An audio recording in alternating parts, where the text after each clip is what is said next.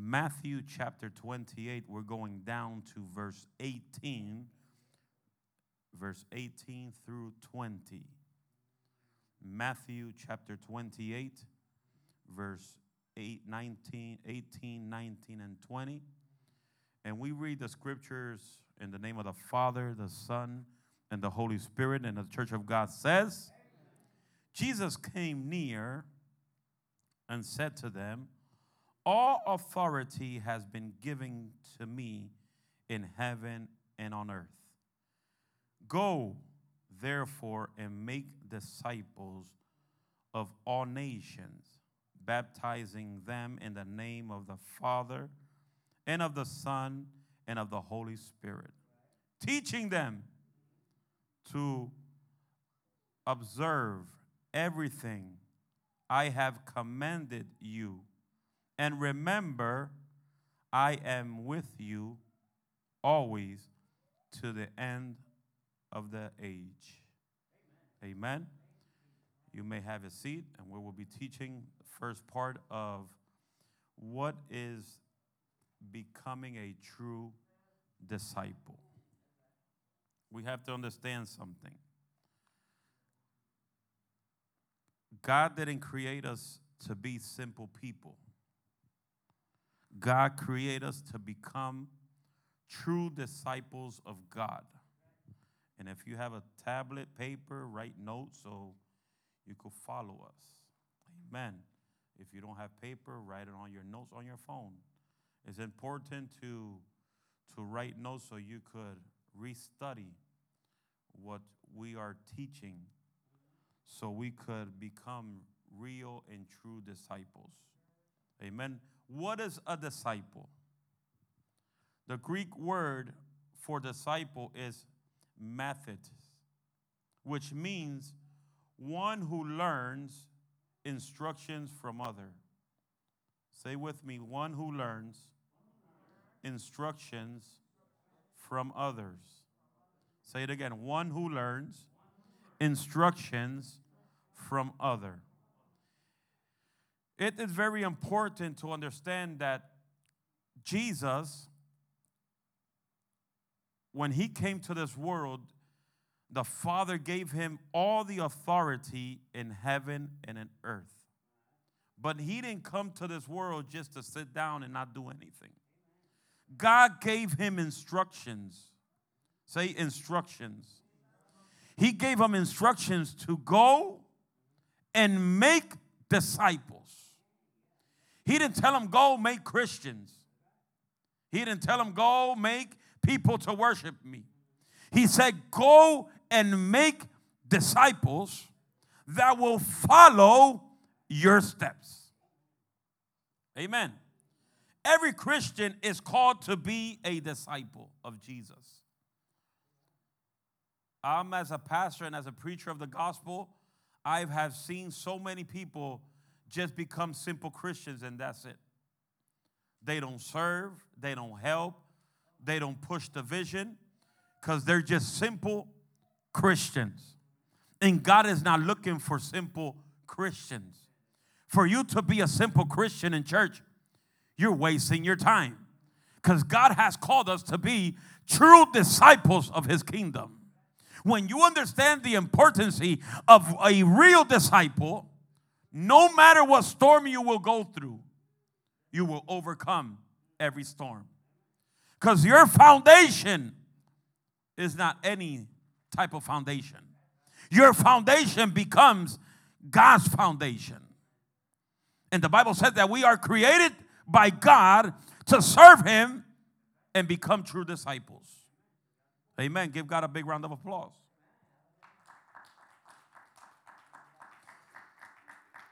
We are called to be disciples of Jesus. And that means they will follow Jesus and they will put their focus on Jesus. Because Jesus is number one in everything. The Bible says in Matthew chapter 6, verse 33, My God, thank you, Jesus. Look and seek his kingdom first. Focus on his kingdom. Serve his kingdom. Look at his kingdom. Search, Pray, seek his kingdom, and everything else will come to you by itself. Some people want to look the, the for the blessings first, everything else first, and then they leave God for the end. And there's one thing that God teaches us through the word that when he went to look for disciples, he didn't look for people out of the ordinary.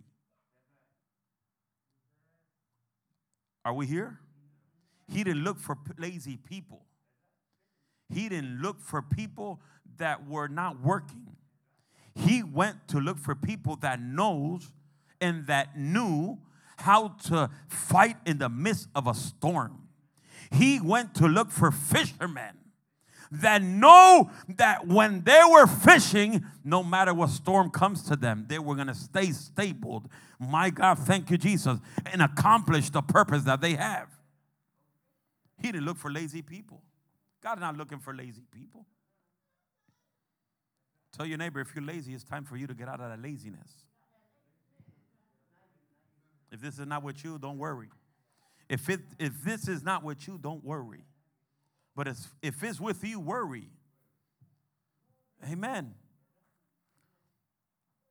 We, as, as, as disciples, we are called to follow the steps of Jesus. Amen. Meaning that if he suffered, we're going to suffer. But the good thing of this, even though we probably suffer, he will help us go through the situation. He will never leave, he will never leave you alone. As the verse 20 says, he will be with you always to the end of the ages. But there's something you have to understand because everybody always said, No, I have God with me. He says He will be with me. But I want you to understand that He will be with you all the time when you obey His word. When you obey His commandments. Verse 20 says it teaching them to observe everything I have commanded you. And remember, I am with you always. Are we here? So, as true disciples, we are called to learn how to obey instructions. How many work, how many work in, a sec, in a secular job? Raise up your hand. One, two, three, four people work here. Five people. When you started working where you're at, did they give you instructions? Did they teach you, did they tell you what you have to learn, what you have to do? There's people that go through a three months of process to see if they could become what the company wants you to become. And there's people that after three months, 90 days, they tell them, We don't need you. Not because they don't need you, it's because you didn't accomplish what they want. There's people that want to, a good job, but they don't want to force themselves. They don't want to fight for the good job. Are we here this morning? I hear people that say, no, I want to get, I want to get a job of $20, $50, $25 an hour. But how are you going to become a person that gets a good paying salary when you never wanted to educate yourself? Hello? And I can say there's nothing impossible for God. Because God could put you in places where nobody could expect. Are we here this morning? It's like myself. Whoever have expected me to be a minister of the gospel when at my early age I said to myself, I will never become a preacher of the gospel. I will not pass through what my father have passed. I will not go through through the things he have been through. People that in front of him, we love you, pastor, but behind them they put the knife behind their backs, criticize them. Are we here this morning? See, I didn't want to go through that. But there's something that you have to understand. The things that you don't like is the things that God will put you into. Are we here? So never say, I don't want to preach. Never say, I'm not going to become a preacher or a prophet. Because the more you say it, the more He's going to put you into it. It's like people, you hear some people, I don't know if you say it, but some people say, God, give me, give me patience. Give me patience. And let me tell you, the more patience you ask, the more battles you're going to confront.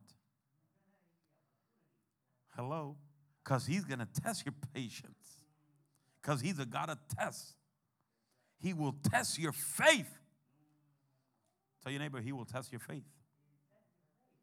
Come on, you got to say it louder than that.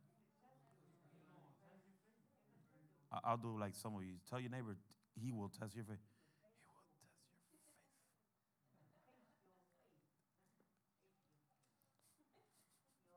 He's going to test your faith. Why? Because he wants you to be founded on top of the rock. He wants you to be firm, stable. Because when you're firm and stable, no matter what hurricane comes to you. Hello? That's why Psalms chapter chapter, chapter, chapter, chapter 125, I think it is. Let me see. See, in Spanish, I get it quick. Glory to God. Psalms, Psalms, Psalms.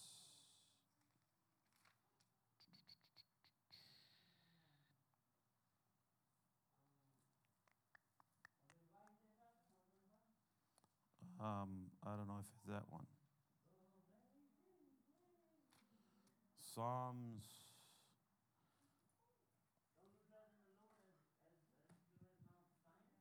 No. He wants, he wants us to be firm. When you're firm and stable, no matter what you go through, He will sustain you.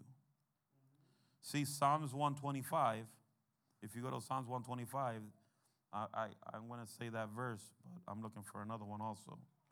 Psalms 125, it says, Those who trust in the Lord are like the Mount Zion. It cannot be shaken, it remains forever.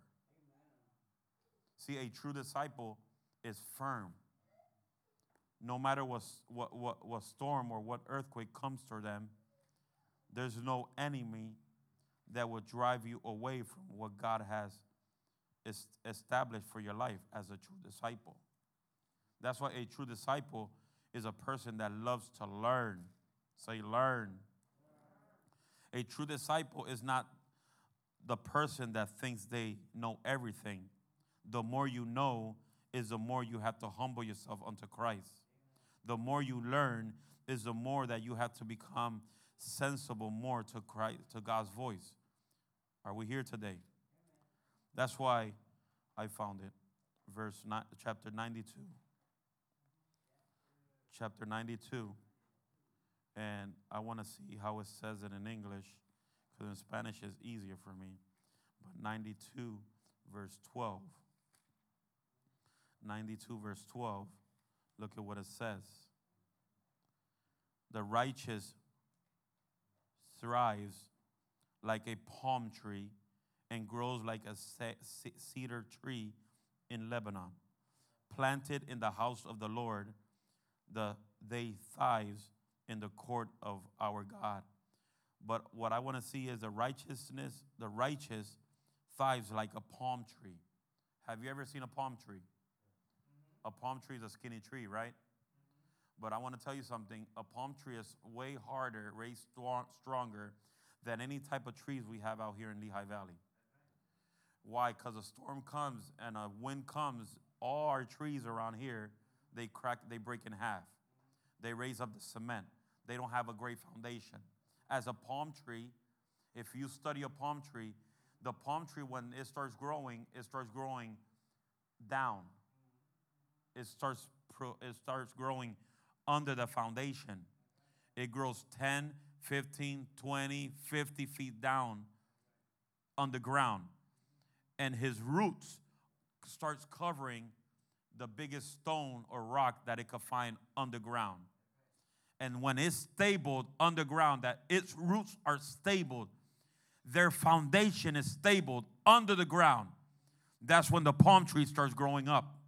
That's why when you see a hurricane that takes the palm tree all over, upside down, um, the wind blows it up and down, the, the leaves fly, the cocos fly, but it never breaks in half.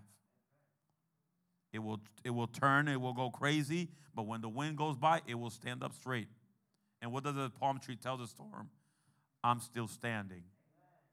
I'm still standing. You turn me down, you, you shake me all around, but I'm still standing because a true disciple is like a palm tree. Doesn't break that easy. Are we here?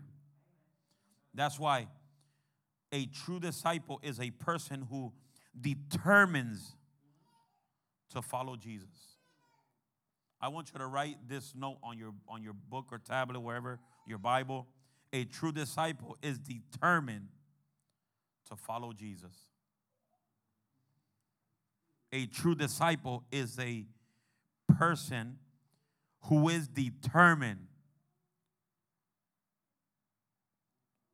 determined to follow not the pastor, not the prophet, not the evangelist. He is true disciple is determined to follow his savior. That's called Jesus Christ. With the desire to learn from him and live according to his example. You hear what I said? A true disciple desires to learn from him and to live according to his example. Jesus didn't come to this world to condemn the world. Jesus came to this world to save the world. Who's going to condemn the world? Who's going to condemn the world? This Bible. This word is what's going to condemn the world. Not Jesus, the word of God. Because Jesus didn't come to this world to condemn the world, He came to save you. You are here today as a servant, a child of God, because for His mercy and His grace, He died in the cross of Calvary and cleaned you with His blood. A disciple is a person who lives continually by the Word of God. That's point number one. A disciple is a person who lives continually by the word of Jesus Christ. There are not only people who follow occasional word of the master, but rather people who commit themselves to follow through the teaching of the master of Jesus. In a disciple and becoming a true disciple and committing themselves to God so when, when you started a job that you like, you committed yourself to that job. And every day, every week, every month, you keep being committed to that job. I remember when I met my wife, she started working at a, at a bank. And she committed to that job for 22 years. She went through that bank uh, where she worked, she, it went through different merging about four, five, six different merging from different companies. And she committed herself to work at that company for 22 years. So she said, I got to go get something else. And now she's committed to San Luke's Hospital for four years, I think now, five years, six years, I don't remember. But when you are committed to something, as a true disciple, you will accomplish God's purpose. See, I'm teaching you this morning. I'm not preaching because I'm not screaming. I'm teaching you because I don't want you to be just a simple Christian. I want you to be a true disciple. A disciple wants to work. A disciple wants to see the vision accomplished. A disciple wants to help the pastor, wants to help the church, wants to see what God has spoken to the church see the vision be realized, be accomplished. Amen. That's why a true disciple is important for you to understand that you have to continually obey God's word. Obey God's word. That's why his disciples, the disciples told Jesus one day, because his disciples was observing, was watching Jesus every step of the way. The disciples were, were with Jesus for three years and a half. And they seen Jesus manifest his power, his anointing, healing sick people, raising up the dead. Any type of miracle they seen Jesus do. And what happened? God was teaching them that the things that he did and keeps on doing, we are going to do through him.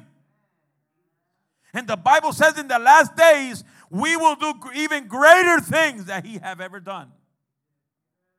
But everything is through his name. Not through me, not through any other pastor. Everything that God wants you to do is has to be done through him. Amen. Say through Jesus. That's why we need to stable uh, a, we need a stable foundation, a stable foundation of obedience. Obedience to the word of God as the basis of our discipleship. Otherwise, we will be at the mercy of every subjective nation, uh, feeling that comes along us. But we have to understand the importance of being obedience. Obedient disciples. Because if you don't learn how to obey this word, I will tell you straight out if you don't learn how to obey this word that is our manual to go to heaven, you're wasting your time in church. And I'm not here to see a church full. A lot of people want a church full of people so they can say, oh, my church is full. I'm not looking for a full church. I'm looking for a full church that's full of disciples. Because why am I why do I want a church that's full of people that don't do anything for Christ? Are we here? Why do I want every seat filled of people when they don't do anything for Christ? I want I want the church full of people that become true disciples. That they don't have to wait to do something. The pastor tells, oh, you want to do this? No, you want to do something, you do it if it's in the will of the Bible. Amen. We need a stable foundation of obedience because obedience brings you blessings. I want you to write this chapter on your, on, your, on your book. And I want you to study this chapter or read it the entire week, even though you read it in one, in one, in one 10 minutes, 13 minutes, 14 minutes. I want you to read this chapter every single day of this week to next Sunday. Why? Because I want you to understand what obedience to the Word of God will bring to you and what the disobedience of the Bible will bring to you also. And you will find this in in De, De, De, Deuteronomy, Deuteronomy, chapter 28. Deuteronomy, chapter 28. That's after the book of Numbers. Is Numbers and then Deuteronomy. I'm sorry, I'm Hispanic. Chapter 28. And it says the blessings of the blessings for obedience. And then it says the curses for disobedience. And I want you to read that chapter every day this week when you have time. Take a 10 minute break in your house before you sleep, before you wake, go to work, before you, you fall asleep again. When you wake up, you watch a TV program that lasts two hours, shut it off, read that chapter, and then re- watch your series. Because I want you to understand that the only thing that will bring blessings to your life is when you become a obedience disciple. Are we here? A disciple with a spirit of obedience. Because obedience will bring you foundation. And it will take you to next levels. It will take you to next dimensions. But we have to understand that obedience is God's purpose for our lives. Are we here? Amen. Jesus gave us a, a commission. And the Bible says he, Jesus gave us a commission and he deposited unto us his authority, his power, his anointing. But we cannot use his power, we cannot use his anointing if we don't know how to use it. Because not just because, oh, the Bible says I have power, I have authority, I'm going to use it. No, you have to learn how to use the power and the authority. And to use his authority and his power, you have to use it under the obedience of God. Are we here? A disciple of Jesus is a disciple that learns what obedience is about. That's why when you're obedient, you form a strong, stable foundation. That no matter what wind, what hurricane comes towards you, the, the storm will pass you by. A disciple is a person who is committed, commits his life completely to the master. I repeat that again. Number two, a disciple is a person who commits his life completely to the master. This commitment shall be total, but is not just a commitment to anyone. It's a commitment to the loving master who has no self interest, but rather is concerned for our total welfare and growth in Jesus Christ. Jesus has the right to demand his commitment as he laid down his life for us. Jesus is totally committed to us, and he wants the same commitment to be returned to him. He wants us to trust him in every step as he takes our lives to greater dimensions. You have to have a true commitment. And the true commitment brings to you, when you are tr- truly committed to God as a true disciple, it will bring to you a spirit of integrity. Integrity belong, begins with small things. You cannot be blessed in a big way if you're not faithful and committed in small things. You have to see God in the little things. That's why the Bible says in, in John chapter 6, when there was 5,000 men hungry, including their sons, daughters, wives, I can say about 15, 16,000 people. There was one little guy, one kid in the midst of everybody in that, in that field that had his lunch. What did he have? What was that, Sammy? He has five bread and two fish. He had his lunch. And imagine you taking something that your child is eating when he's hungry. Your child's going to tell you no.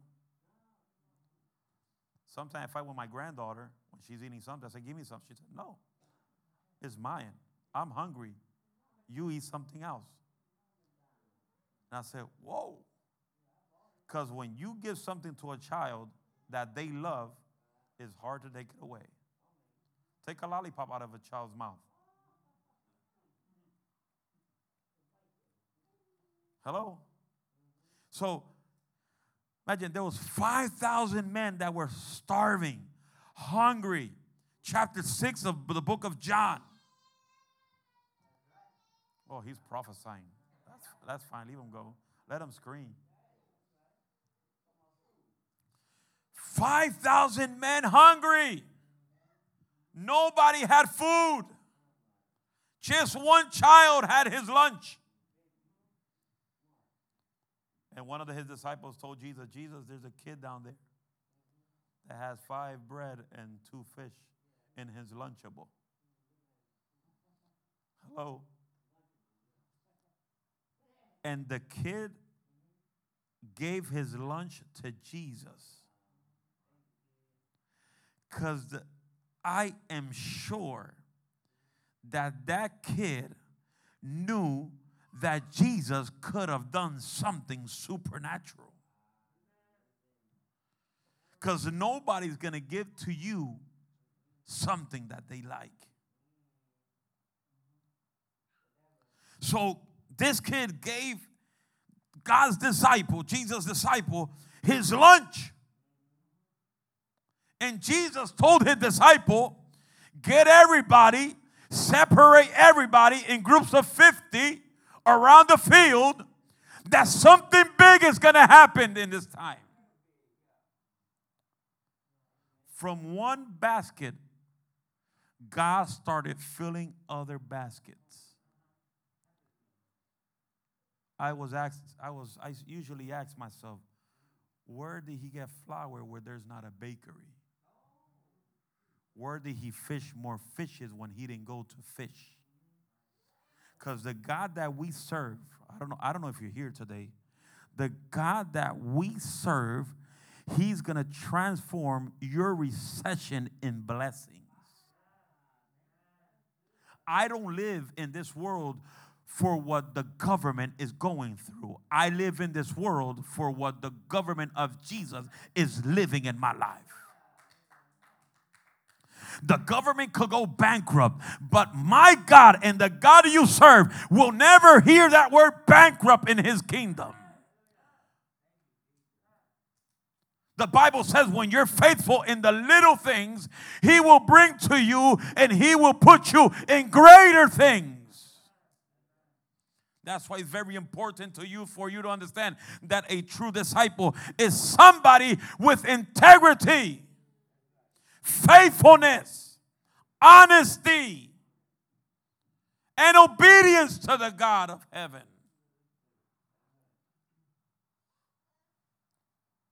Say integrity. I have a question. I'm going to go make a deep question. Are you ready for it?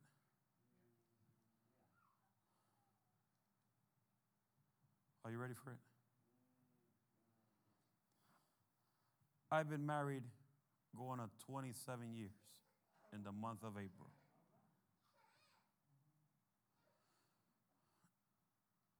George, I was gonna I was about to call you Jeremiah. George and Ashley just got married two weeks ago. But they've been living together for 10 years. And don't worry, he's feeling the power. Leave him run. Let him run around. That's okay. And I'm sure that between me and my wife, we have accomplished all these years. Why? Because we learn to never hide something from each other, to be honest with each other, to be sincere with each other, even though it hurt, hurts you. The most thing that hurts your partner is for you not to be honest, for you not to be trusted and for you to do things behind their bikes, backs. Are we here? That's why integrity in marriage is more important is important too. Y'all survived 10 years. You got married 2 weeks ago. Y'all surviving 35 more years till you die.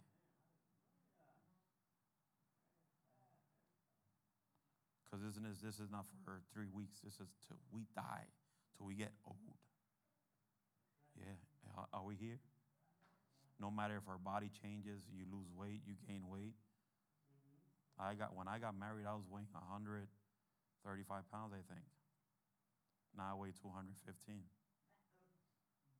I, uh, I was two, I was 205 before the pandemic. After the pandemic, well, was still there in quarantine, I gained 10 pounds. And I noticed what I noticed it with my suits. Hello. But a true disciple is committed. Say committed.